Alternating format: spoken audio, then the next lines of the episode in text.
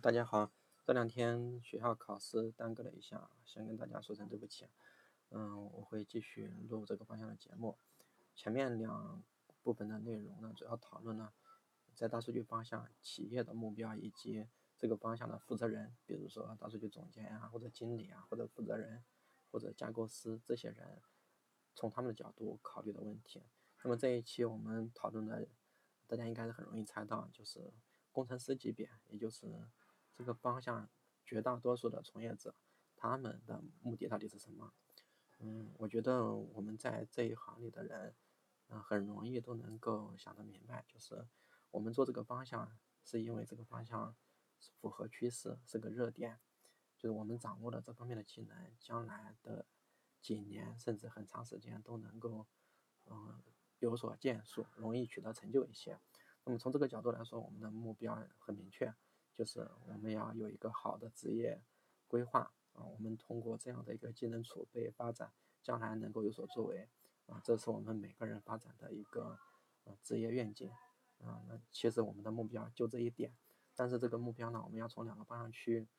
讨论一下，可以更清楚一点。首先是职业发展这一块，就是我们身处企业中，比如说我们挑选一家企业。啊，或者说有些企业我们拒绝，那都有会有各种各样的考虑。那么比如说我们选中一家企业的时候，我们会看哪一项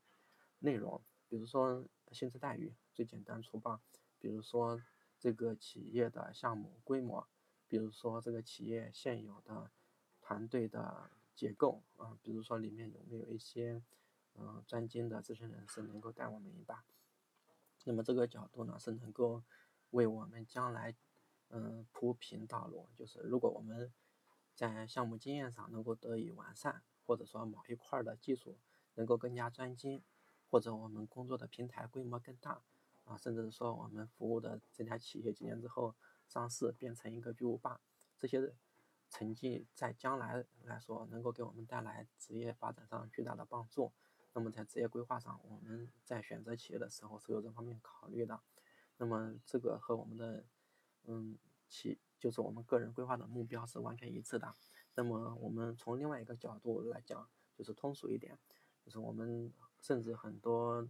目前转向这个方向的工程师级别的呃同学，刚开始考虑的一个热点就是这个方向的话，相对来说好赚钱一点。嗯，不管是工程嗯那个分析师啊，或者是数据工程师啊，或者是架构啊，或者是这个方方向的。管理产品都很不错，相对于一般的，比如说程序员啊，或者是其他的职业，相对来说门槛低一点，然后呢，收入会略微高一点。嗯，从这个职业的紧俏程度上来说，也比其他的职位更容易获得啊工作机会啊。那么，嗯，那么这个方向虽然看起来说我们离不开钱这个问题，但是。的确，就是我们的出发点需要，嗯，一定的收入做支撑，至少说这个方向在几年，嗯，或者十年，都能够给我们有一个比较好的收入保障，让我们能够专心工作，啊，那么从这两个方向来考虑的话，比如说来统一到我们职业规划的目标来来说的话，我们有一个稳定的经济收入，能够有一个好的职业规划，所以说。很多人会转向大数据这个方向，那么像我，我可能做了十多年这个方向的技术啊、管理啊，包含有创业的项目，嗯，我的想法还是这个认为这个方向是很好的。我觉得在现在它还是一个起步阶段，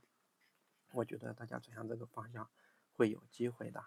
啊，所以这一这一期的话，我觉得大家从分析师。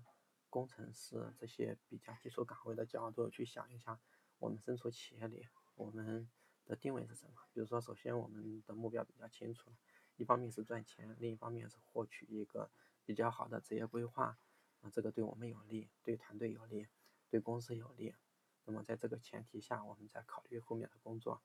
那么这一期的内容主要是这样的一个问题，大家可以嗯自己也考虑一下，有什么其他的问题提出来。